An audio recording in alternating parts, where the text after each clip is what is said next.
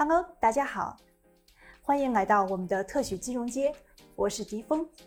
今天我的身边又迎来了一位新的小伙伴，很荣幸能够邀请到我们 CFA 北京协会的秘书长谢大伟总来和我共同主持这期节目。大伟总，先来和大家打个招呼吧。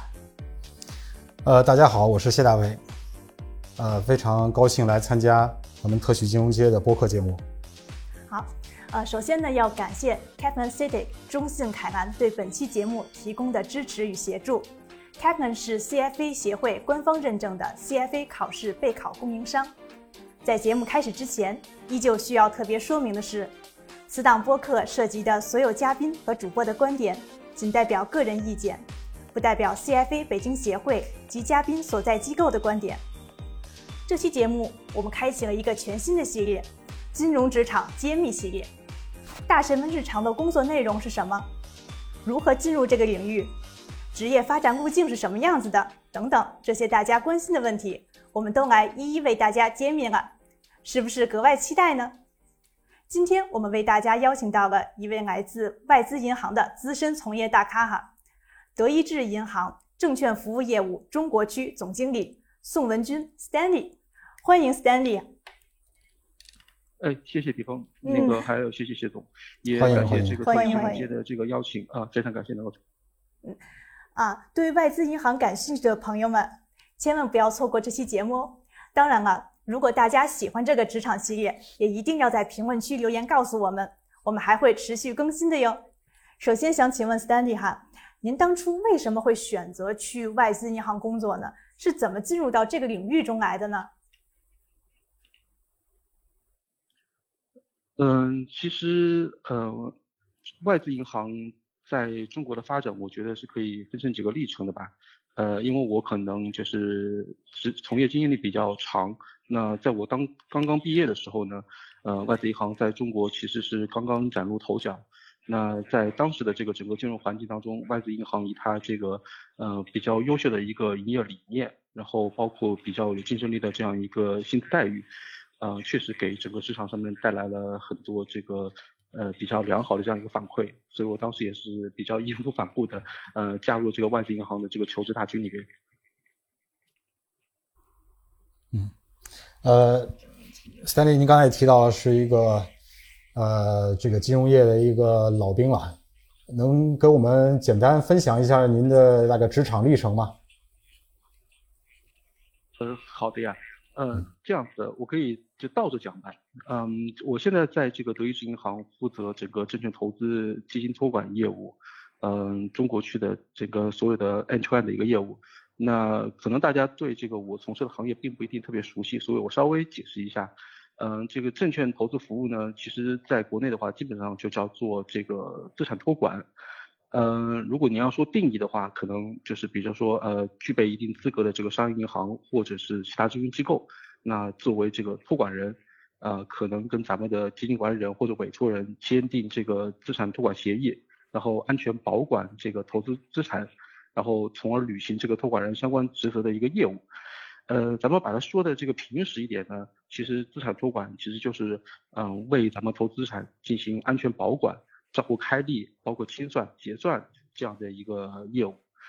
呃，如果还解释的不够清楚呢，其实，呃，资产托管如果大家不熟悉的话，那资产管理可能大家就相对来说比较熟悉了。那资产管理和资产托管的这样一个区别就在于，资产管理更多的是资金的这个使用和投资。那资产托管呢，就是呃基于这个委托人给咱们的这个呃呃合合同范围之内的这个允许的动作，咱们实行这个资产的一个安全的保管，确保这个基金管理人在这个投资运作过程当中是符合这个委托人的相关的这个要求的。那这样一个机制安排呢，其实嗯最早呢应该是从美国传进来的。呃，如果大家听过一个叫四零幺 K 的这样一个计划的话，它也叫四零幺条款。嗯，呃，这个最早是在二十世纪八十年代的时候，那个时候，呃，美国基本上是由他的这个雇员雇主共同建立的这样一个就是基金式的这个养老保险制度，其实有有点类似于咱们这个企业年金一样。但是当时这个四零幺推四零幺 K 推出来的时候呢，呃，比较粗糙，呃，所以很多企业呢是自己去成立的这样一个养老基金，然后呢自己去运作，所以这里边就产生了很多问题。一个呢就是这个企业本身它可能这个投资这个经验或者这个知识知识呢就不是特别充呃充分，不是特别足，所以呢呃在投资标的的选择和风险控制上面呢确实存在很大的问题。第二个呢，由于这个资产呢它是这个企业是自己管自己投，所以呢这个当中的账目其实非常不清晰，所以到底是哪些资产这个赚了钱，你是亏了钱，有没有这个在这个过程当中进行了挪用？其实后来其实嗯。呃，出现了很多问题，那在这种情况下呢，就四零幺 K 就做了进一步的这个梳理和规范，所以呢，呃，把这个资产管理和资产托管这两大的这个职能进行隔离，呃，有效的剥离，保证了这个资产安全。所以我个人理解，这现代的这个资产管理或者托管的制度化，基本上就是从四零幺 K 这个时候开始，这个这个真正成为现在的一个雏形。那呃。到了中国呢，基本上应该是在呃九十年代末后两两千年初的时候，呃那个时候最早是由国外引进来的，呃一方面呢就是当当时的中国的整个资产管理这个行业其实有了一些萌芽，然后另外呢在两千年初的话，大家知道呃中国资本市场为了吸引外资就推出了 QF 啊这么一个合格境外机构投资者这么一个制度，所以呢在这些境外投资者投资到境内的来的时候，他们问的第一个问题就是呃。中国市场是一个怎么样子的市场？那我们在境外的那些实践能不能带到中国境内来？然后保证我们在境外的这个运作的这个模式和在境境内进行一定的统一。所以在当时的话，就最早的呃，在第一批 QF 进来的时候，也带进来了这个 QF 的托管。嗯，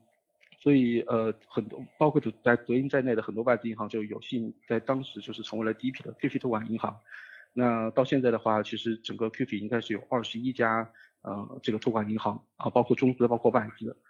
然后紧接着呢，国内的这个基金托管也开始这个方兴未艾。那个当时最早的应该是工商银行，嗯，作为全国第一家这个具有托管资质的一家商业银行，那经历了这么二十多年的发展啊，其实呃，刚刚我看到去年那个数据是工行去宣布自己已经突破了二十万亿的这样一个推托托管规模。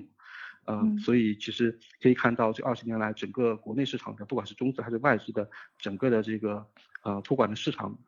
这个规模在不断的变大，然后也跟随着整个国内资本市场的就是进一步开放，呃，也带来了更多的机遇。这个是我们大概就是资产托管这样一个简单一个背景。呃，我基本上在托管其实领域待的时间还比较长。那在德意志银行之前的话，我也在呃汇丰银行。嗯，包括在美国道富银行都从事托管的相关业务，所以嗯，可以算得上在托管或者是外资银行，呃，做的时间还挺挺长的了。那在现在的这个呃岗位上面的话，那我可能是负责整个托管业务在中国境内的从前到后的一个发展。那包括比如说整个业务的这个收入、收入的增长，然后成本的控制。嗯，包括人员的招聘，所以我也经常参与这个人员的招聘和包括我们呃德银银行银行在中国国内的这个管理培训生的这个校园招聘，啊作为主考官，所以也希望把我自己的一些经验带来给各位学员进行分享吧。啊，谢谢 Standy 啊。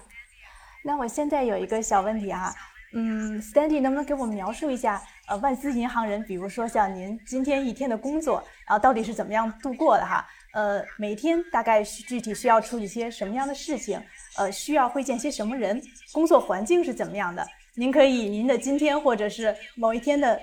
这个具体行程跟大家讲一讲哈。嗯嗯，其实外资银行有分不同的岗位了，咱们前中后的同事都有。那相对来说，后台的同事可能每天的这个工作比较规律一些，因为他有固定的流程需要走，然后固定的这个操作需要完成。那我作为整个前台的一部分呢，呃，可能我的工作计划呢，相对来说，呃，没有那么呃，就是固定。那通常我会大概这样分配我自己的时间，呃，我大概会有一半以上的时间会给我们的客户。那这个包括去拜访客户也好，啊，包括参加跟客户的会议也好，那我需要实时的去听到就是这个客户的声音，包括客户对我们的反馈。包括客户对这个市场的了解，包括我自己也会去讲，呃，我们对中国市场，我们对目前整个资管行业的这样一个看法，也帮助我们客户去了解这个市场。呃，因为需要强调的一点的话，就是，呃，比如说在 QF 向下的话，我们的很多投资者都是海外的客户，那海外的客户可能来自于比较发达的市场，比如说美国、呃英国、香港这样子，他们可能对中国市场比较了解。但其实我们也有很多那个客户是来自于，比如说东南亚或者是北欧这样子，对中国市场其实没有那么熟悉的一些客户。呃，我们需要去跟他讲述整个中国市场目前的，比如说啊一些的投资的热点，然后包括进入中国市场他需要去申请的牌照，然后在这个当中托管行需要去帮他做的一些事情。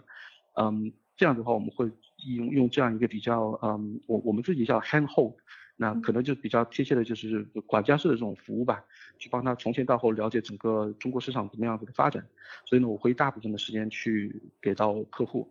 那我会还留一部分相当一部分时间呢，其实需要给内部去做很多汇报，呃，不管是整个亚太区的，还是这个中国区的管理层，包括跟团队自己的内部的一些讨论，嗯，我们怎么去把中国目前这些呃发展中的一些事件形成我们自己的观点，然后反馈给管理层。然后怎么去争取到这个当中的业务机会，包括如果这些当中变化会影响到我们现在的这个产品的这样一个结构和我们运营的流程，我需要跟我的相关的团队去讨论，啊，怎么去适应这个新的环境。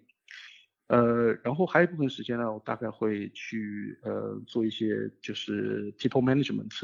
那因为我们团队还有各种各样的需要去协调的一些工作，啊，包括招聘在内，因为现在其实也是整个招聘季的一个开始嘛。啊，所以我其实下周就会去参加我们整个校校园招聘的一部分的活动，所以我们会做内部的其他一些这样安一些安排。呃，然后同时呢，其实我自己会养成一个比较，就是我自己觉得还挺好的一个习惯，就是我会在其实下班之后，比如说晚上的时间，会留下一部分时间给自己。那我主要是做两件事情吧，一件事情呢，其实可能就会总结一下当天或者是近期。我自己做过的哪些事情，然后有哪些地方我自己需要去重新自己去反省一下，或者去更正一下，呃，为未来开展业务其实更好的推进，那去做一些这样的回顾。另外呢，就是可能也会抓紧时间看看，就是今天或者最近的这些新闻热点，啊，也是同时为了形成自己的观点，便于第二天跟管理层或者客户进行进行分享，是我大概的这样的一个时间上的安排。呃，我觉得就是通过刚才 Stanley 的讲述，嗯，在外资银行工作好像是一定要有一个很良好的这种时间管理的方法，还有多任务解决的能力啊。呃，那么想请问 Stanley，就是你在外资银行工作的时候，如何就是做好时间管理的呢？嗯，确实，那我们最基本的一个点就是，首先，呃，我要很。清楚我现在到底面临哪些就是这个要解决的任务，所以我会啊会在第一时间把我的所有的任务做一个排序，最重要的是什么，然后其次是什么，然后可能会稍微就是晚一点再解决的事情什么，我会做这样一个一个明确的排序，然后我会去看我这个跟我现在的比如说开业的去比较一下，那如果在最紧急和这个最时间线。呃，就马上要到达的这个这个截止时间，那我也会去做一个比较。那如果虽然这个件事情已经到达了最后它的截止时间，但是呢，它其实没有那么重要，那我可以跟对方商量一下，我们能不能往后退一退，然后我要把更重要的事情放提到前面去解决。呃，所以就是每遇到一些事情的话，就把它的整个重要性重新去捋一遍，然后确保我能够在。最早的时间把最重要的事情一起去解决，然后同时呢，呃，有些事情可能已经超过了这个截止时间，但我要跟对方去沟通好，然后把他的这个预期也管理好，明确告诉他，比如这个事情我要呃晚三天或者是晚一个礼拜，就是麻烦你能不能就是宽容我这几天，我再去解决。所以整个就是重要性，包括这个跟对方的这个双方的预期管理，这个我觉得是很重重要的两个基本的技能吧。呃，非常感谢 Stanley 的 分享啊。呃，其实我觉得在资管行业的很多的从业人，大家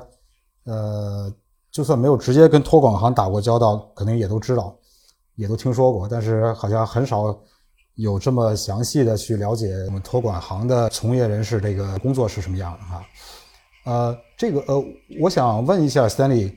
像在你们那里，大概这个托管业务的话，在团队的大概人数大概有多少？我们现在其实团队还挺精干的。我们目前在国内从前到后加起来应该有四十个人左右的规模。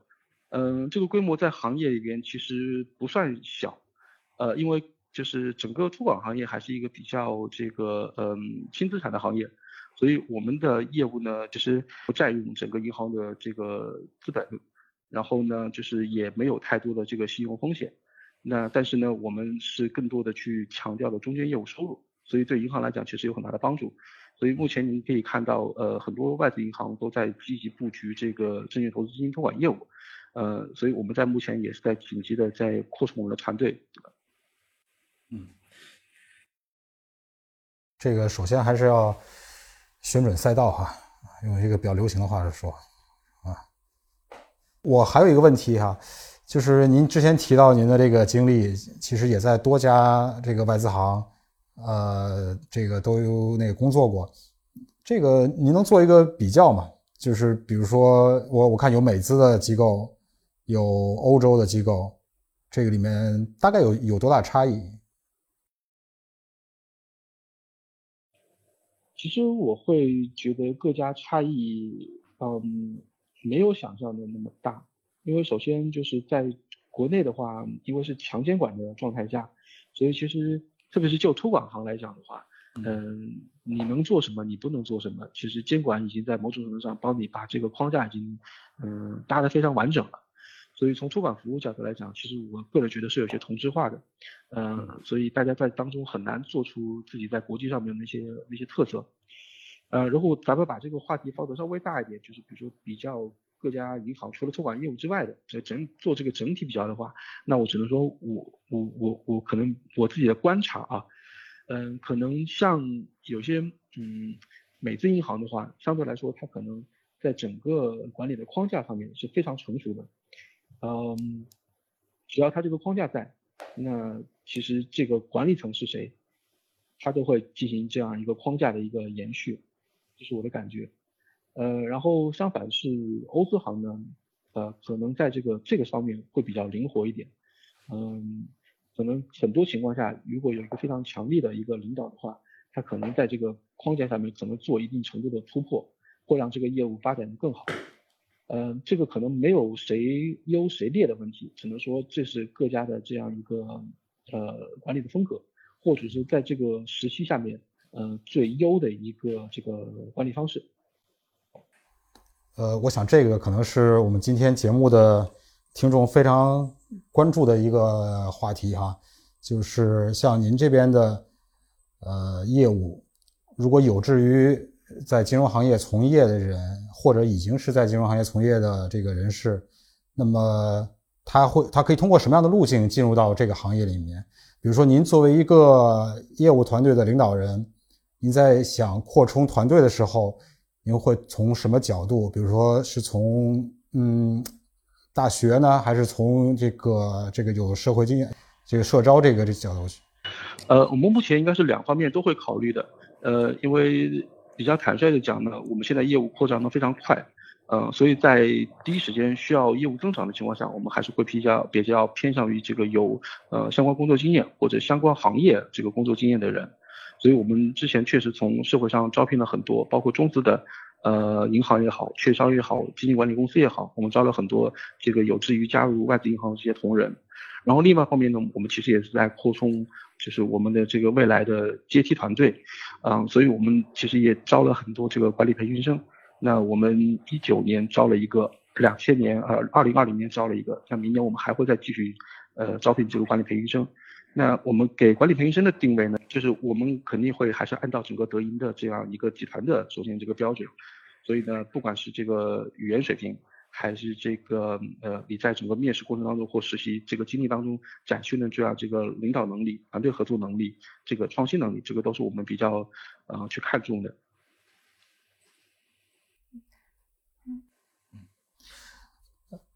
呃，好的，Stanley，呃。就刚才提到的，就是您在这边招人的这个话题哈，我还有几个具体的问题想听听您的看法。呃，比如说您提到，比如说你们在招管培生或者是校招的话，您这个一般会重点考虑什么因素？是他的，比如说毕业的院校，比如说您有没有一个特别明确的 list？只有这上面的我才考虑啊。呃，就是对他教育背景大概是一个是一个什么样的标准？其实我们嗯，倒没有一个很明确的标准。我们其实有非常这个多样性的这样一个筛选的呃这样一个机制，所以我们确保能够尽量的去把更优秀的人才去挖掘出来。所以我们呃至少我我没有感觉到有个非常硬性的条件去去选筛选什么样的人。但是我刚才也提到了，其实我们可能有几个方向会去具体看看，嗯，这个人大概是怎么样子。比如说，我们再去做这个呃候选人的这样一个评估的时候，其实我们是把它分成了几大类的这样子的一个呃这个方向去考察吧。呃，一个当然就是最基作作为外资行最基本的这个语言水平，那他的这个表达能力，这个逻辑思辨能力，嗯，因为虽然其实大家是在中国去进行工作。嗯，但是因为业务的特殊性，所以你要很大程度上需要去跟嗯境外的同事，包括境外的客户去沟通。然后当这个同事越来越成长，啊，做到更加资深的位置的时候，他需要去有很多像去管理层去汇报的这样一个职能。在这个时候，语言水平将会变得无比重要。所以这就是我们为什么在招管培的时候会特别注重他的这个这个语言水平的能力。呃，然后其次呢，就是这个他的这个嗯团队合作能力。呃，因为毕竟银行是一个呃，或者说整个金融行业是以呃很大程度上是一个以人为这个根本的这样一个行业，所以人跟人之间怎么去沟通，怎么去合作，呃是非常重要的。嗯，一方面呢，就是作为银行内部来讲的话，呃，外资银行切割的非常细。所以每个部门的承担的职责呢，其实都不一样，又是互相去关联，互相去这个，呃，有些合作关系的。在这种情况下呢，怎么去跟其他的团队去沟通，然后表达出你的这个诉求，在某种程度上你还要去说服到他们，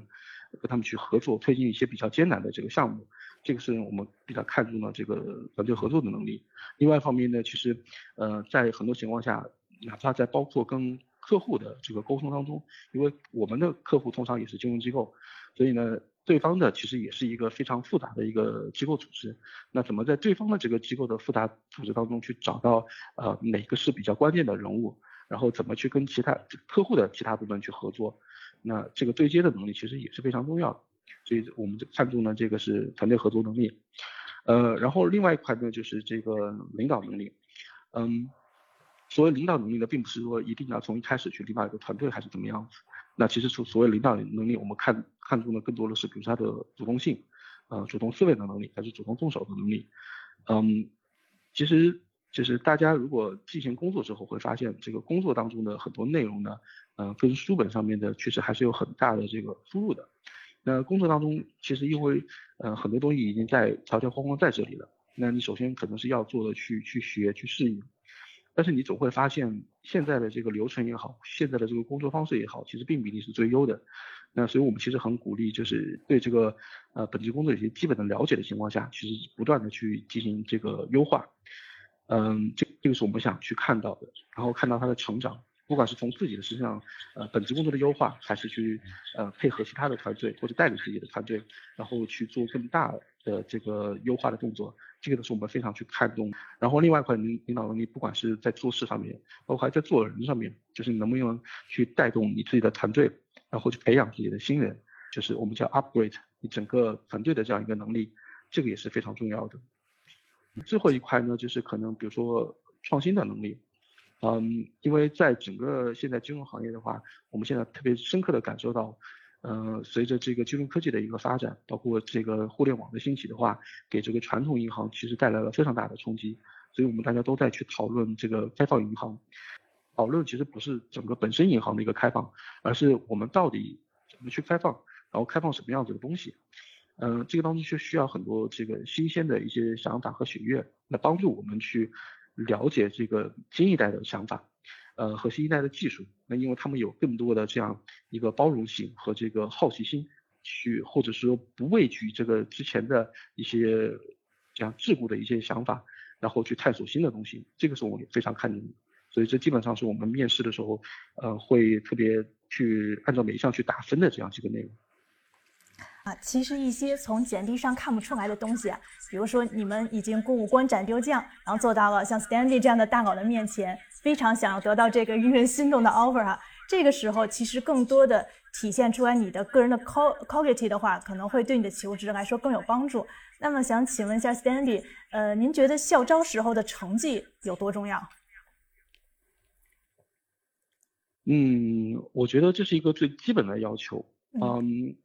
因为虽然我我自己认为是没有，我自己在在这就是候选人这里去没有设任何限的，但是我相信大家一定都填过网上的申请。那这个网上的申请的话，应该是会需要你在这个学术方面是有一定这个呃这个成果去展示的。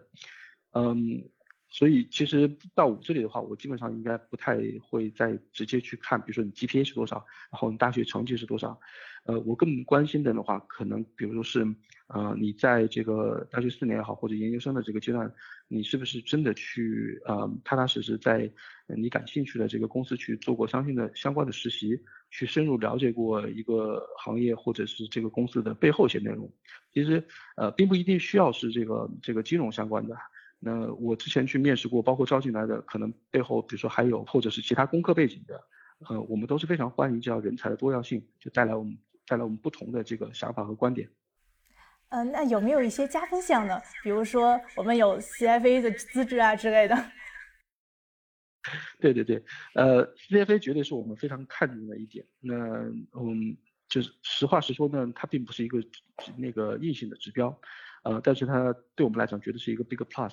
因为我们会认为这个能够完成 CFA 课程或者是积极参与了 CFA 课程的同学的话，在系统性的这个了解资本市场的运作，其实是展现了这个相当的这个学习能力的。而且我们是了解到，包括 CFA 整个课程的话，其实它的嗯更新也是非常与时俱进的。那比如说在这个现在大家特别关心的这个 ESG 这个方面的话。我看到这个 CFA 的课程也做了相应的这个更改，然后把包括把最新的这个 ESG 投投资的这一块内容放进去了。这个我觉得就是其实是帮助了这个呃在校的学生去了解现在市场上这个专业人士到底在关心什么样的东西。这个我觉得是非常好的。嗯，呃，我是不是可以这样理解哈对就是你在招就是做校招的时候，其实。相对他的，比如说专业的背景，或者是学习成绩也好，是这些东西可能会更多的看重这个学生的他的特质、他的潜力，是吧？然后呢，呃，比如说他的在某一方面的这个实际的这种工作经验也好，或者是叫做这个实习的经历，是吧？然后呢，像通过 CFA 这样一种可以就是。对这个，对他将要所从事的行业做一个比较全面、系统的学习，对吧？这些都是一些比较理想的这个这个候选人的一些特点，是吧？可以可以这么说，因为我们会觉得就是，嗯，呃，外资银行在国内呢，还是就是呃对人才的要求还是挺高的，所以呢，我们会认为学习成绩就是就是你最根本的、最基本的一个需求。然后在这之上呢，就是你有一段很好的这个实习经验，其实展现了你对这个职场的这样一个渴求，也说明你做了一定的准备。然后再往上的要求呢，你如果有这些专业的这个资质，包括 CFA 这样子的话，那就展现了你可能其实嗯对整个的学习体系、对资本上的运作已经有相当的了解，而且甚至都为为未来的一些呃趋势性的这样一些东西都做了一些呃一些了解和准备。这个我们觉得是你整个知识体系应该是比较比较完整了。嗯，好的，呃，接下来我还比较感兴趣，就是您的这个社招这块儿，因为您这个业务扩展的扩展的很快，所以肯定也不可能都是从学生开始培养起，对吧？那么您比如说想招一些这种，就是考虑社招的话。呃，您会考虑就是有同样的经验，就是比如说在别家银行做托管，或者在别家别家银行做托管业务，或者是其他的一些因素吗？嗯，这个更多的是取决于我们现在想招的这个岗位本身的需求，呃，和这个候选人跟他的这个匹配的程度，呃，所以之所以叫社会招聘的，那总归是我们在专业度上面还是有一个相当的要求的。所以我们目前就是从社招的这个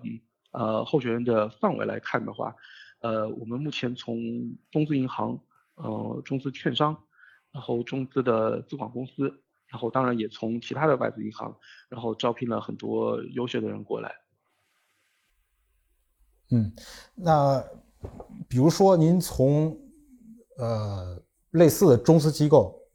招人的话，那您觉得您这样的背景的机构，比如说优势在什么地方，或者有些哪些能够吸引人的地方？嗯，我觉得外资银行是这样子的，嗯，首先呢，嗯，我们其实并并不忌讳这个跳槽这个事情。嗯，因为在国内的话，其实人才流动非常频繁。那一方面呢，就是我们其实也是受益者。呃，外资银行在整个中国的发展，其实是一个逐步去开放的这样一个一个过程。那所以有很多业务呢，你没有办法之前做很好的这个培养和和和培育，然后可能就是我们在不断的跟监管沟通的过程当中呢，那这块领域就放开了。那对我们来讲的话，就是怎么尽快的把这块这个相关的牌照拿到，或者业务进行开展，这个可能是在这个这个当下是更更着急的一件事情。所以在从这个角度来讲，我们是整个这个人才流动机制的这个相对来说受益者。呃，所以我们其实很鼓励这个其他的这个同仁来这个咱们银行去试一试。那从外资方的角度来讲呢，就是我觉得可能外资比较，嗯，从人才吸引角度来讲，有几个方面的特点吧。一个呢就是，呃，收入非常透明，嗯，绝大部分的外资银行的话，其实我们就是底薪加这个年终奖，呃，特别是底薪这一块的话，呃，在整个这个你的合同当中，其实写的非常明确，呃，然后由于这个外资银行在中国其实也是受强监管的，所以咱们在合同这个履行或者就是说呃付你薪水方面的话，应该是没有打过任何折扣的，对这个收入稳定要求比较高的。这个同仁的话，可能是一个比较吸引的一个地方。然后第二个呢，就是说我们整个的这个职业的发展的一个体系还是非常清晰的。就像我讲的，就德银可能是六级，然后呃其他外地方比如说有八级的、有十级的，那整个这个整个这个呃发展的体系非常清楚清楚的。包括我们对整个管理培训生的培养，呃也是有通过很多种的方式。呃，我举个例子，比如说我们有这种。mentoring 的一些项目，这个不仅是适用于管理培训生，也适用于这个咱们社招进来的很有潜力的这些同事。那我们会有比较资深的，比如说董事或者董事总经理这样子，跟他做一对一或者一对二这样子的一个呃定期的这样一个嗯呃一个 catch up 吧。那可能会从职业发展或者是现在整个呃未来的职业计划当中去给这个人更多的一些呃建议和想法。那我本身我本人自己也是这个 mentoring 当中的项目当中 mentor，所以我也会帮助很多这个咱们年轻人同事去做这方面的职业规规划。然后另外呢，就是在比如说升迁方面的话，我们会有这种，呃，如果是非常优秀的这种，嗯，这种候选人的话，我们会把他加入叫我们叫一个 acceleration program，这样的话就是帮助你，呃，在整个职业往上走的这个过程当中呢，去给予你更多的这个辅导。嗯，这个形式呢，可能包括比如说授课的形式，告诉你就是在管理层他们的视野是怎么样子的。另外面呢，可能会给你一些 extra 的一些呃项目，或者是让你去呃有机会去其他的部门去轮岗这样子。那这样通过这样 acceleration 的一个 program 的话，去帮助你更快的去去成长。所以这是我觉得第二点，就是整个外资银行呢在人才培养和整个职业这个发展的这个规划上面，可能会就是做的还挺。挺成熟的，呃，然后第三点呢，其实，嗯，就是外资银行也也挺提倡这个我们叫嗯 mobility，呃，怎么说呢？就是可能两方面吧。一方面呢，就是，呃，如果你在一个岗位，比如说待到一年以上的话，那你对其他的这个岗位有比较明确的这个兴趣爱好的话。其实你也可以去尝试申请其他部门的这样一个职位，这个是在呃至少在德仪是完全鼓励的，呃甚至在德仪有这么一个文化，就是你在申请其他部门的这个岗位的面试的时候，你在呃面试的第一轮都不用跟自己的这个呃直线经理去做任何沟通，你只有在进行到第二轮的时候，你才需要跟自己的部门去进行沟通，所以我我们是非常鼓励这种这个这个内部的这样一个流动性。然后呢，除了这个岗位之间的这个流动之外，呃，作为外资银行，我们另一个另外一个比较有优优势的地方，就是我们可能在全球，嗯，很多国家都有自己的办公室。那如果真的有兴趣的话，呃，你也表现出足够的竞争力的话，我们完全呃有机会把你放到比如说香港、新加坡，那甚至是伦敦、美国，嗯，去做这个在其他国家去工作，这个也是外资银行一个比较呃可能在人才培养方面比较独到的一个地方吧。好的，谢谢 Stan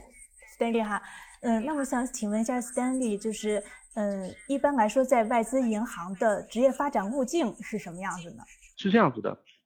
呃，我其实每家银行的这样一个职级标准都嗯不太一样。那以德银为例好了，那有这个我们说为有职级的，大概是分成六级。嗯，最刚刚毕业的话，应该是叫 analyst 分析师。那一般可能经过三到五年的这样一个成长的话，他应该可以到这个 associate，就是我们说的这个嗯经理级别吧。嗯，然后再经过一段时间的这个磨练的话，他可能会到这个 assistant vice president，就是助理副总裁这一级，呃，然后再往上的话就是 vice president，就是 VP 这一级副总裁，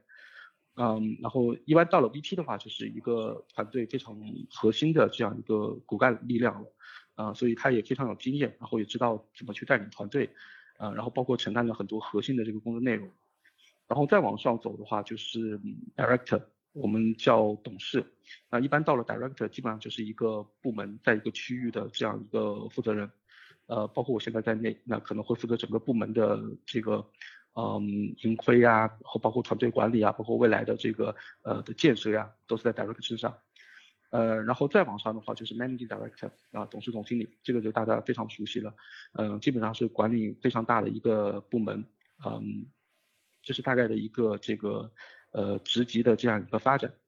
嗯，但是呢，就是其实外资银行也分就是很多部门嘛，呃，所以在各个部门的话，其实这个升迁的路径也不一定完全一致，呃，我可以多展开讲一下好了。一般在外资银行，呃，虽然其实在我们说外资银行是一个很大的一个话题啊，其实上在现在在国内的话，呃，外资银行我看到一个最新的数据，应该是有四十一家，嗯，这个这个呃设立的法人银行。然后有一百一十五家银行分行，然后还有一百四十九家代表处。那如果算上这种分行支行的话，其实外资银行现在在国内应该有九百七十五家。所以咱们讲这个外资银行实际上非常大的一个概念。那这个当中呢，嗯，有这个第一梯队的发展的特别好的，这个投入特别多的银行，也有那种专注于自己的这个领域的和客户的这样这样的偏中小银行。所以如果我们以一个比较典型的这样一个比较全面的银行为例子的话，可能大概外资银行在国内聚焦呃聚焦的几个板块的话，应该首先是企业银行，呃这个当中就包括了不管是外资的客户还是中资的客户，那可能为全面的为他们提供这个投融资的需求，那包括如果是这个有跨境业务需求，不管是资本跨境还是这个货物跨境，那可能就会产生这个投资的托管，然后包括贸易融资，包括这个跨境的现金管理。这个都是在企业或者是企业银行这一块的，然后另外大的一个板块的话，肯定就是这个嗯个人或者叫财富管理好的，呃这个关注的就是国内的这个高净值，特别是在海外有资产配置的这样呃这个个人或者是家族，这个提供这个为为他们提供高净值的这样一个一个产品的服务，呃然后还有一块呢就是嗯比如说其实现在还在呃有资产管理业务。啊，因为我们知道，虽然呃传统上资管在这个国内是由这个证监会这个体系下面去管的，但是因为最近这两年有这个银行理财和银行理财生的这个出现，那所以其实在银行下面其实也有了资管这样一块板块。最后呢，就是大家听的比较多的呢，可能就是投行这块。那投行这块呢，因为在这个商业银行，就是银保监这个呃管理下面的，呃银行的投行更多的还是主要做的是比如说固收。和外汇，包括大宗商品，包括这个我们叫 DCM，就是债权的这一块一块成交。比如说你呃像研究啊，或者是这个券商资管呀，啊或者是券商自营啊这一块，这一块都是在证监体系下边的，这个可能就不在咱们讨论这个外资银行的这一块业务范畴之内了。这是目前大概呃国内比较典型的外资银行的一个架构。哦，需要多提一句的话，通常外资银行的话。啊，前后台和是分开管理的。我刚才说的这个是都属于业务板块，属于前台部门。那一般来讲，外资银行都是有个大的统一的中后台业务，呃，咱们有的叫运营，有的叫这个科技运营，就是把 IT 和就是呃运营放在一起。这个呢，他们通常是不会去属于哪个业务部门的，更多是一个大后台，然后去按照各自的业务条线去支持这个相应的业务部门。所以通常是咱们这五五个大的板块吧。那想请问 Stanley 啊，就是在外资银行的职业发展路径当中，如果我从一个小兵想想做到大佬级的话，那升职大概要花多长时间呢？嗯，其实这个这个取决的因素有很多啦。啊，我觉得最基础当然是你自己的本职的工作要做好，呃，但除此之外呢，就是整个整个职业发展当中，其实有很多因素的话，不仅需要你，还需要你整个团队和整个部门的一个合作。嗯，因为除了你自己工作好，呃工作把自己那个自身工作好之外，然后你其实也需要，比如说你整个团队的嗯发展能够。呃，达到管理层给你的这个目标，然后包括你所在的这个部门，这个所处的这个行业，其实一个呃比较好的一个发展。那在可能天时地利人和都比较合适的情况，呃，你可能在这个职业生涯上当中，呃，就发展的非常顺利。呃，可能以我个人为例吧，嗯。托管虽然是大家可能相对来说不那么熟悉的一个行业，但是大家可以很明显的感觉到，中国过去二十年整个资本市场对外开放的这样一个速度其实是不断呃不断的在在提升的，嗯，所以我自己一开始的话其实是从中后台其实开始做起的，所以我原来日常的工作，比如说是进行这个报表的估值，呃，包括这个这个监管报表的制作，包括这个呃投资监督的一些报表的这个这个清理，所以那。当整个整个市场发展的时候，那我意识到了，就是可能在前台可能更需要这个呃人去跟客户对接，然后去向客户去呃沟通整个中国市场这个的发展，所以我才从后台转到前台去，然后有了更多的这个跟市场、跟客户的这样一个接触的机会。嗯，所以就是需要有你自己的努力，加上整个行业的这个发展。嗯，才能够保证你这个职业是整业整个职职业发展的话比较顺畅。当然，可能从相对低级的职业到中级的职业的话，呃，你个人努力的成分占多一点。但从中级到高级的职业呢，其实更多的是就是天时地利人和，是需要一个嗯比较一个契合的合击吧。嗯，好的。那我想再提一个八卦一点的问题啊，可能朋友们会感兴趣一点。因为刚才 Stanley 也提到了，像在外资银行的收入水平都是比较透明的嘛。那现在外资银行的收入水平大概是个什么样子？比如说它的平均水平是怎么样的呀？呃，基本工资高吗？它的收入提升取决于什么呢？大概这一类的。嗯，其实这是一个挺笼统的回答。嗯。因为如果我们呃往回去看二三十年的话，其实外资银行刚刚在中国其实发展的时候，大家会觉得隐隐觉得就是呃中国人可能在外资行发展会有一个天花板，嗯，这是很多人都会去提到的一件事情。呃，一方面是因为当时这个外资的这个管理水平确实挺先进的，那整个可能中国的就是参加工作人在当时那个市场环境当中，对外资的那一套这个工作方法确实不熟悉。包括整个中国市，整个中国市场还是在一个开发这个过程当中，所以大家会觉得，呃，这个天花板还是挺挺低的，对吧？可是经过这个二十多年的发展之后，其实你会发现，嗯，在外资银行的这个高层里面，呃，中层也好，这个或者中高层也好，就是中国的人其实比例几乎越来越大，甚至很多外资银行其实已经做到了这个全华班，在中国，嗯。呃，真正的这个外国人的面孔已经越来越少，那就这种情况下，你可以看到，不管是最高层的这个高薪，还是这个比较基础的这个基本的收入的话，嗯，这样都存在。那对于这个求职者来说的话，其实这个好处就在于，就是你有了很多，你没有了这个所谓的天花板，那你有了很多这个高薪的这个职位。我只能说，在外资银行，其实呃年薪百万也是很多的。呃，并不是一个很少见的这样一个一个一个职位，特别是因为你基于整个收入的这个相对稳定，呃，特别是固定薪酬这一部分，那所以对求职者应该还是一个蛮吸引的。当然坏处呢，就是说跟呃境内这个通常大家市场上传闻比较丰厚的那个年终奖比起来呢，外资银行的年终奖也确实相对来说这个范围比较固定，通常也就在一到三个月的这个薪水之间。这个是可能呃外资银行比较特殊的地方。提到银行呢，很多人呢就是传统上感觉是一个可能超级稳定呃这么一个职业机会，呃，尤其可能是一些就是中资行、一些国有行可能更典型一点吧。呃，你觉得外资银行跟这个相比怎么样？是不是进了外资银行就算是抱上铁饭碗了？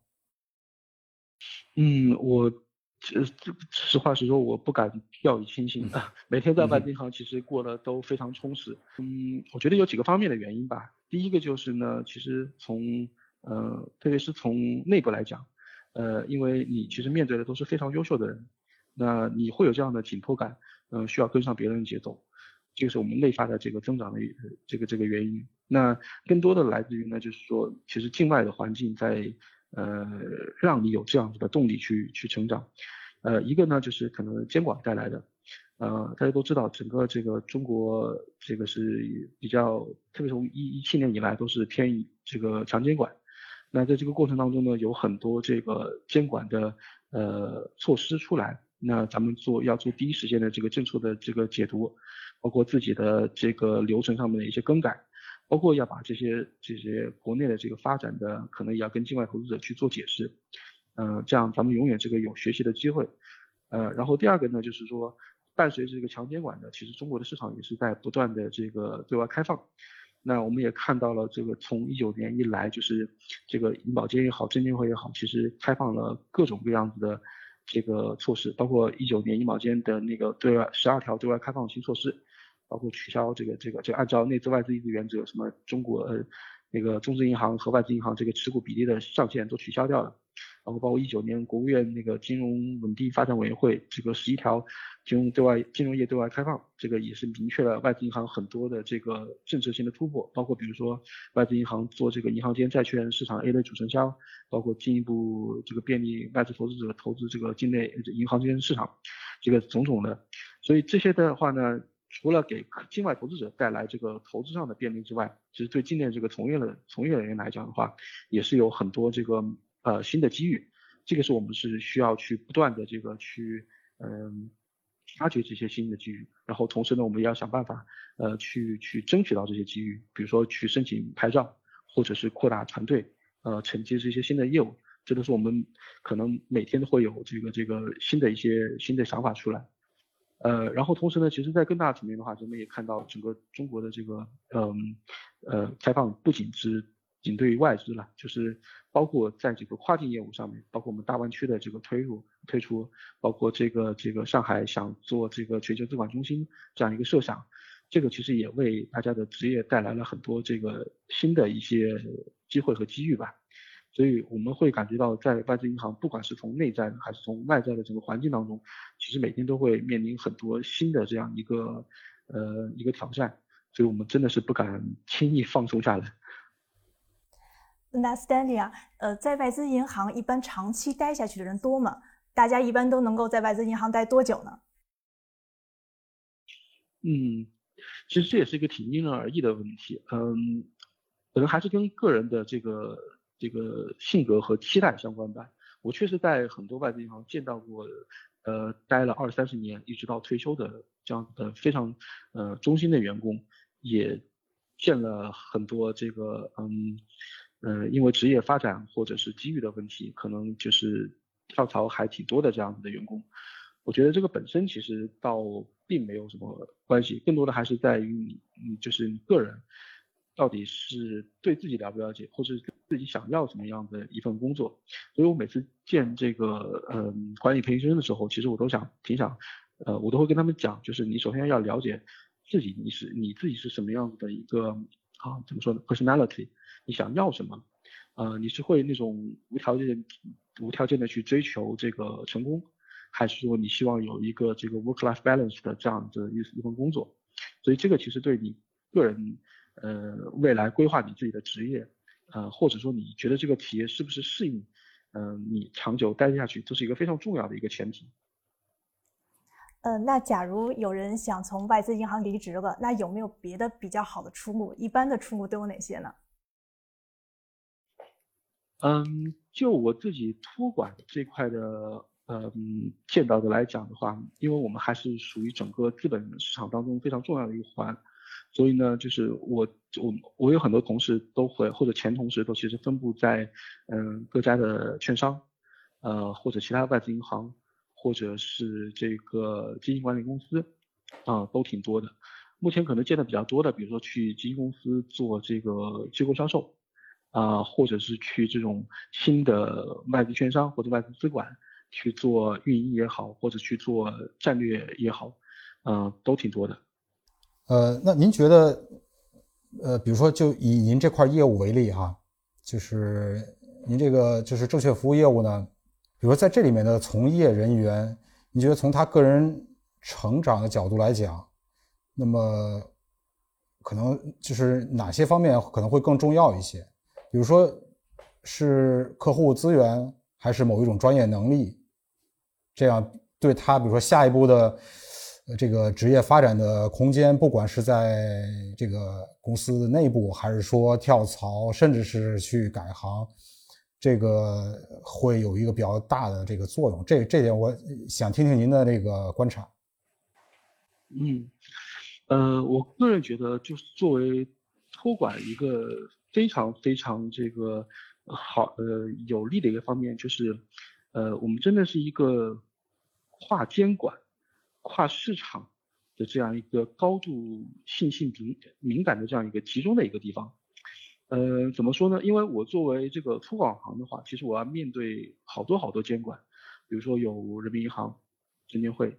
呃银保监会，呃然后还有外管局。然后包括咱们这个登记，这中咱们叫中中债登或者中证登，包括呃交易所上上交所或者深交所，所以咱们面对的监管和这个市场的这个参与者非常多，嗯，所以我们会看到不同的这个政策，我们会仔细去研究每个政策这个发出来对于这个二级市场投资的呃有哪些影响，特别是对跨境这个二级市场投资有哪些影响。所以我们对这个政策的敏感性是是非常高度的，所以呃会养成了这种对这个政策的走向，特别是二级市场投资的这个这走向还是挺敏感的这样一个职业习惯吧。呃，然后呢，同时因为你接触到了这么多不同的监管和监管体系，其实对于整个就是中国的资本市场的呃管理的结构未来的方向，可能还是挺有帮助的。这也是为什么我有。一些同事确实在目前，啊，比如说很多合资的这个呃独资或者合资的这个券商，嗯，他们去当中去做战略战略这一块，这块因为是确实是你你对整个中国资本市场的这个深度的了解嘛，呃，然后这是一块，然后另外一块呢就是，嗯，我们会会发现就是我们跟机构投资者接触的特别多，不管是境外的像 QF。就是或者大的主权基金，或者像境境内的这个这个基金也好，然后券商也好，咱们接触的客户网络特别多，所以就像您说的，这个工作当中，这个如果您积累的客户资源，嗯，特别丰富的话，这也是您未来就是这这整个路径当中非常有利的一个一个一个佐证。所以这个时候，我们有很多同事去做了这个基金公司的这个或者券商的这个机构销售。所以这两点，我觉得是整个托管托管这个行业给我带来的印象比较深刻的两方面吧。您这边的业务，就是当然是高度专业性啊，但其实也很怎么说呢，就是很细致，是吧？就是肯定是有很多日复一日的这种常规性的工作。那么好比说有一个从业。比如说相当年数，但是可能还没有到了一个业务的管理层这种阶段，啊，那么会不会存在这样的一种压力，或者说有多大这样的压力？就是跟这些年轻的，比如说一些啊一些新人相比，他的面临的状态是个什么样的？对，我觉得不同的年纪，可能你面对的这个职业挑战，或者是你想去努力的那个职业方向，都不一定一样。呃，我个人会建议呢，就是，嗯，其实可以就是最大化自己的优势去作为发展，呃，并不用，并不一定要用自己最弱的那个方向去跟这个年轻人去比较嘛。就像您说的，其实包括我现在的话，呃，如果我要去看特别法规看特别仔细的话，其实是一件非常呃吃力的事情。包括呢，我们其实有很多就是大量的工作的话，确实是需要去跟客户去对接，包括呢。啊，因为比如说 QT 就境外投资者这一块比较特殊的一个地方，就是它在境它在境内是没有任何这个团队或者是实体的，所以绝所有的客户全是这个在境外工作。那他在境内向这个中国证监会或者是外管局去申请相应的牌照或者额度的时候呢，他的所有的这个申请材料的话，其实是通过托管行去递交的。那在这个当中呢，我们会需要非常仔细的去帮客户去核对他的这个这个提交的信息，甚至在某种程度上，我们需要给给出很多这个指导意见，因为这个境内的这个比如说各种相关的文件这规章制度，第一手的它是中文的，然后或者我们跟这个监管其实有大量的这个沟通。我们知道第一时，我们第一时间知道这个监管目前对这项投资，比如说态度。那在这个这个过程当中呢，我们都需要及时反馈给境外的客户。那这个当中避免不了非常细节的，包括这一个表格下拉菜单里面，比如十几个，到底是填哪个是最适合这个投资的投资者的，这个是这个年轻人可能会更有这个优势。但是作为有一定工作经验的同事呢，我会建议说，嗯，你可能在这个基础上的话。你并不一定要看那么仔细，但是你可能用你其他的工作经验，比如说你对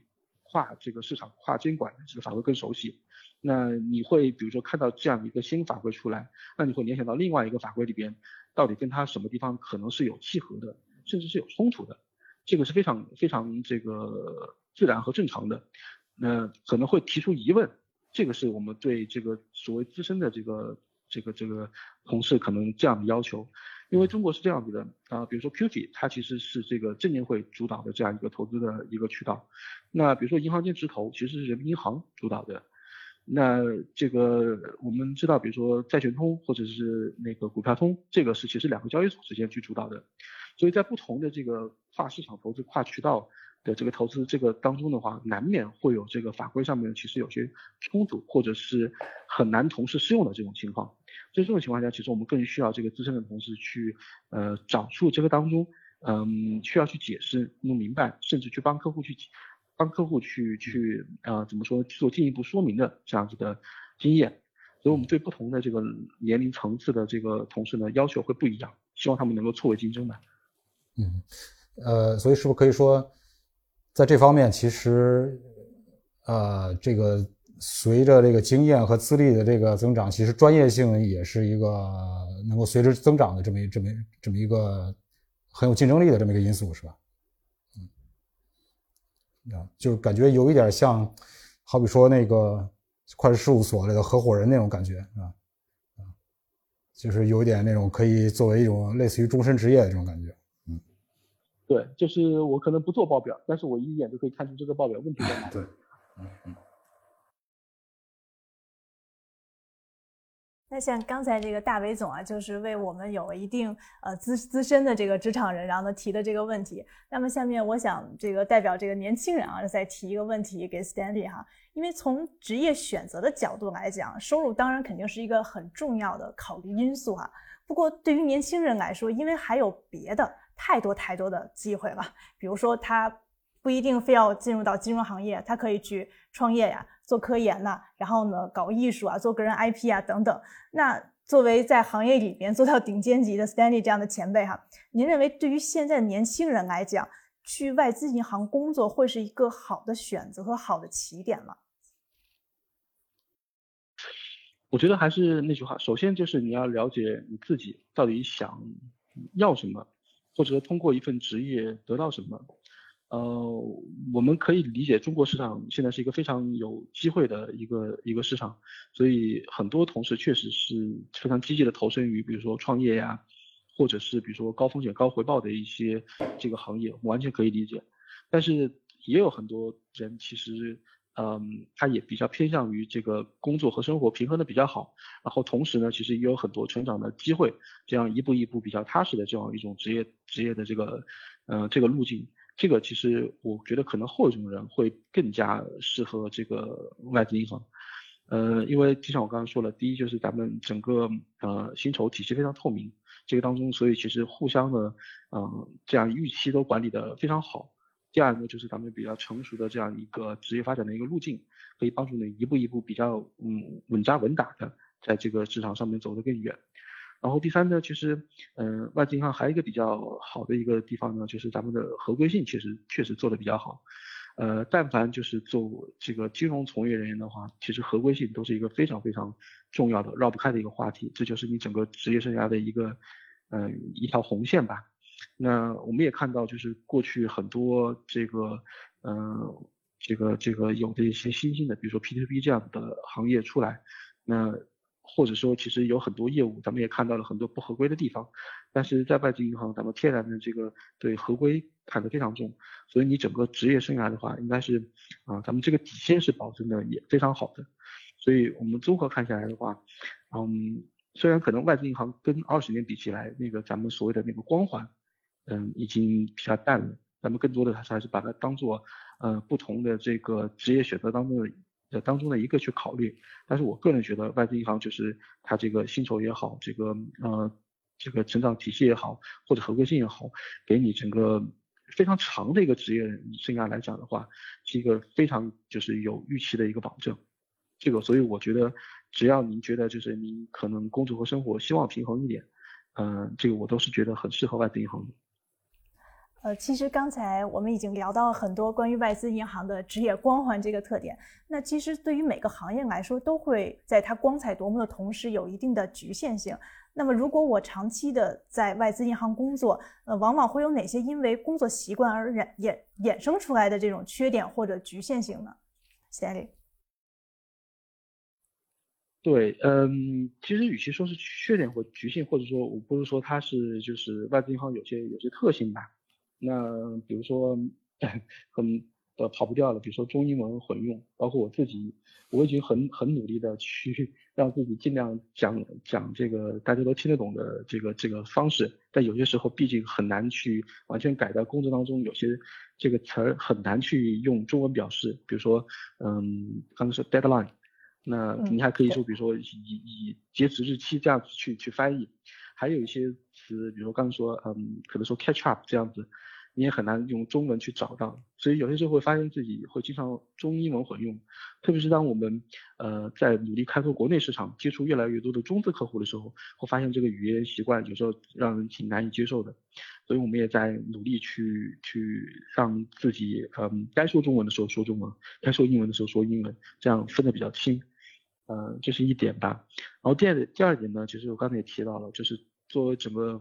可能在外资行从业时间比较久的，就是咱们第一，无论做遇到什么新业务的话，脑子里跳出第一个事情就是合规性。嗯，所谓合规性呢，其实很简单，就是这块新业务到底有没有法规支持。那在外资行通常咱们更多的是以白名单的这样一个形式去进行新业务。嗯，比如说这个东西一定要有法规的相关的法规的支持，我看得到法规在哪里，那法规允许我才做。而不是说咱们可能比如说比较风险这个看的比较嗯呃就是可以接受的程度大一点，比如说法规只要没有这个禁止做的，咱们做，外资银行肯定不是采取这种方式的，嗯，所以确实在遇到很多新的业务机会的时候，呃，我不得不承认这个合规性，包括对风险的这个容忍的这个嗯偏好比较低。确实会造成这个外资银行，呃，在整个这个呃新业务新机会的把握上面，确实比其他中资的伙伴可能要嗯慢一些吧。这个是可能是我想到了另外一个嗯一个特点。呃，然后呢，其实还有一些比如说工作习惯上的问题，比如大家特别喜欢用用邮件，嗯啊，然后呃对这个微信啊，咱们现在管的也越来越严了。非常严格的这个，呃，移动设备的这个通讯的这个内容的上面的限制，包括不能在微信上面跟讲跟客户讲比较重要的事情啊，包括定价呀，呃，包括一些机密的信息，这个绝对不允许跟在微信上面讲，嗯，然后包括咱们这个，呃，就是可能还有一些，比如说工作习惯上的，那特别喜欢用那个 Outlook 上面的那个那个，呃，Calendar。所以很多事情都是做的规划比较好，比如说我一定要，呃，下周什么时候开会的时候，我会在这个我的日历上面记一笔，这样的话对双方其实，嗯，都有一个就是这个这个职业上管理的比较比较好一点，这个我觉得都是在外资银行工作，这个长期带来的一些特点吧。呃，我还有一个就是跟，这职业发展相关的哈，就是刚才您提了很多很有价值的，就是。一些建议啊，那么有没有一些反面的？就是从您观察有哪些东西导致，比如您这边的员工，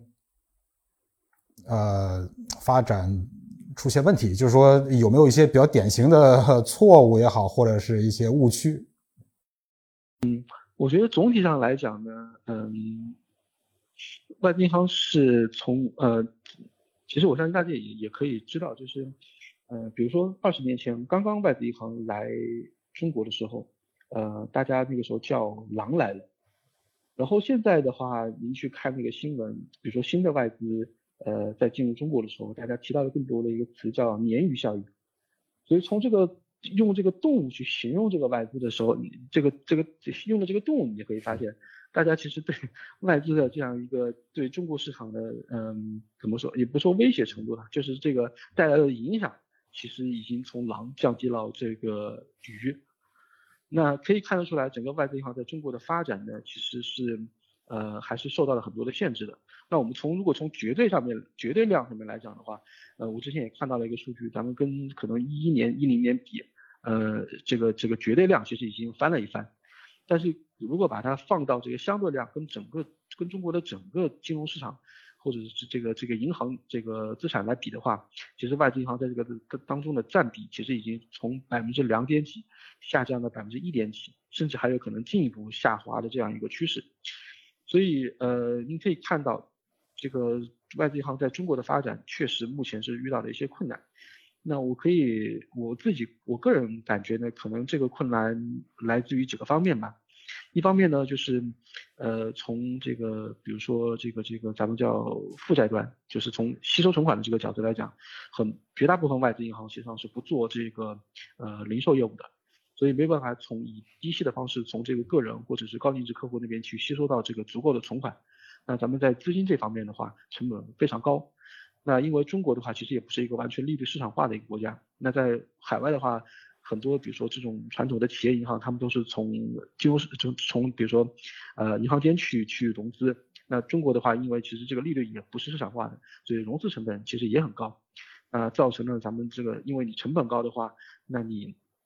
这个做业务的话就会这个这个比较难去进行，难达到这个这个盈亏平衡嘛。然后另外一方面呢，确实整个从零八年的金融危机以来，那嗯。这个外资银行母行确实受到了很多的这个呃冲击，所以对华的这个投资的话，其实也是没有就是理想中的那么那么足，呃，特别是加上这个冲击了之后，其实整个的这个呃风险的偏好其实进一步降低，然后对风险的忍耐这个程度也非常低，所以造成你在国内非常非常保守。呃，我你你如果您可以去看看各大银行的这个年，就是在在国内披露的的的中国的年报，可以看到各家外资银行的这个坏账率非常非常低，呃，低到简直就是感觉这个银行这个业务非常稳健。那其实从银行角度来讲，呃，银行毕竟是一个是一个承担风险、转移风险、管理风险的这样一个一个企业，所以我个人觉得话，就是这个风险率过低的话，其实本身说明它的风险。这个偏好太低了，然后这样造成你整个收入不足，呃，你没办法去尝试更多高收入的业务，所以一方面你成本高，一方面你收入比较低，你夹在当中的话，嗯，很难这个盈盈利性进行保证，所以很多银行在嗯在扩展扩展中国业务的时候，其实强调的更多的是中间中间业务收入，啊，这样尽量不占用资本的，嗯，比如说以托管业务为准，呃，以为例。或者说这种贸易融资或者现金管理，这样不占尽量不占用资本业务呃资本的这样一些业务，然后在发展这些业务的同时呢，其实也会发现，其实中介业务呢，其实很大程度上要受到牌照的限制，你每拓呃拓展一块新的业务，都要有相应的监管那边批复，呃，所以呢就会看到就是负债业务成本过高。那个资产业务呢，就是风险偏好过低，不敢尝试高收益的收入，然后中间业务呢又遇到牌照上的一些阻拦，所以整个看下来的话，外资银行确实目前遇到的困难还是有的。嗯，但是说了这么多呢，其实我对外资银行的发展还是非常有信心的，毕竟就是外资银行还是在目前的话都是以稳健经营为这个宗旨，所以不然就是咱们跟中资的这些呃银行比起来的话，现在发展的确实。过于缓慢，但是呢，咱们确实一是一步一个脚印发展起来的。一方面呢，咱们的整个风风控的水平、管理水平还是非常高。第二个呢，就是咱们的母行从这个金融危机当中缓过来之后，明显加大了这个对中国市场的投入，然后配合现在中国整个资本市场的进一步开放，从我们看到了越来越多的新的这个，比如说券商，或者是基金公司，或者是期货公司，其实在呃这种不管是外资控股的。还是这个中外合资，然后外资持大股的，这个在中国已经越来越多了，所以我们看到了这个这个新的这个呃一轮在中国的一个发展的一个机会，嗯，这也是我们觉得外资银行还是在目前呢还是对这个管理就是呃毕业生的话还是非常有吸引力的这样一个原因之一吧。呃，那好，我后面想问一下，就是 Stanley，就是那你对于刚刚。入行不久以及准备入行或者转行的人来说，呃，您还有哪些建议呢？嗯，首先呢，就是还是适合自己是最好的。嗯，我会建议就是大家在这个就是就是加入一家银行之前呢，可能在呃你学习期间学有力的情况下呢，好尽量去多实习，呃，去感受一下就是各个行业。这个不同的这个文化和要求，嗯，可能你会去选一家基金公司、一家券商，然后在一家外资银行去尝试一下，嗯，各个不同行业，这个到底是不是你真的想要的？呃，因为毕竟我们可以感受到，就是有些行业其实它是高强度的、高压力的，那你自己能不能承受住这样压力？那或者是比如说像外资银行这样子，更多的是强调呃你生活跟工作的一个平衡。那你在这样的，如果你真的非常有野心的话，你耐不耐得住这样一份寂寞？啊，所以这个我会始终会强调说，你，呃，适合自己才是最好的。然后对于外资银行来讲的话，就是第一个就是，嗯，还是不要不要神化任何一家公司，因为其实每家公司都有自己各样各种各样的问题，嗯，只能说你适不适合，然后你能不能去解决这些问题。然后呢，也不用去矮化任何一个一对矮化任何一个行业或者一家公司。其实每个行业都有它自己可取的地方。这个金融市场呢，是由各个参与者就是有机的融合组合组成在一起的。呃，当你工作的越来越多，学的越多之后，才会发现，其实到最后的话，很多行业都是相通的。那就是不管你起点在哪里，就是始终要找到自己最想做的是什么，然后慢慢的就是。建立你的这个职业发展路径，达到你最终的目的，这个才是一个真正一个成熟的职场人应该去做的事情。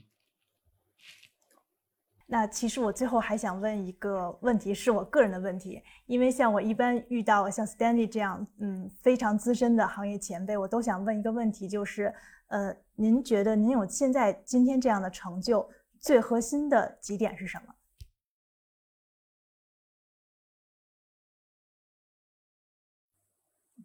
还是天时地利人和吧，呃，就是反过来说的话，就是我确实有我自己很努力，呃，把自己做到最好的这样一个基础。那我的团队也非常给力，能够帮助我们去达到很多这个，呃，就是我们预期发展的一个目标。然后滴滴的话，确实我们现在在这个中国这个市场上面，嗯，确实是一个高速发展的一个一个一个时期。那我确实也享受了这段高速发高速发展的这样一个红利，然后就是天时呢，我觉得是整个，呃，中国也处在这样一个对外开放开放的这样一个时期里边，那加上这个外资在中国不断的去投入，嗯，包括从这个二十年前跨境整个市场发展到现在，呃，我觉得整个还是结结合起来还是天时地利人和，这个加起来可能是最重要的这个。嗯，这个这个对我来讲是比较重要的一个方面吧。对于年轻人来说，如果是一毕业就进入到了一个非常舒适的环境，拿着很高的薪水，接触的都是光鲜亮丽、高大上的东西，无疑是幸运的。但更重要的还有一些核心的个人品质，比如愿意去理解、感受绝大多数百分之九十的真实世界到底是什么样子的这种能力。当你没有能力去看这个世界的时候，无论是去做投资、做战略、做运营，都可能会给自身造成一种局限。生存法则其实很简单：能力是在上面的一条线，忍耐力是在下面的一条线，这两者之间就是生存空间。如果我们真的能够做到忍人所不忍，能人所不能，人生的边界就打开了。风会吹熄蜡烛，却能使火越烧越旺。《孙子兵法》有云：“顺不忘喜，逆不惶馁，安不奢逸。”危不惊惧，胸有惊雷而面如平湖。祝大家都能在凛冽寒冬中悄悄拔尖，然后惊艳所有人。好了，大家对外资银行这个话题还有什么想要说的？欢迎在评论区留言和我们交流，或者有什么好的选题，也可以在评论区提出来。如果你们喜欢这期节目，还请多多点赞、打 call、收藏、转发，支持我们哦。如果大家还想收听我们的往期节目，可以在各大音频播客平台搜索“特许金融街”或者“北京金融分析师协会”，订阅和关注，那真是对我们最大的鼓励了。再次感谢 Captain Civic 中信凯南对本期节目提供的支持与协助。大家如果对 CFA 考试专业备考资讯感兴趣，可以关注中信凯南。最后再次感谢 Stanley 的到来，我们。下期见，拜拜。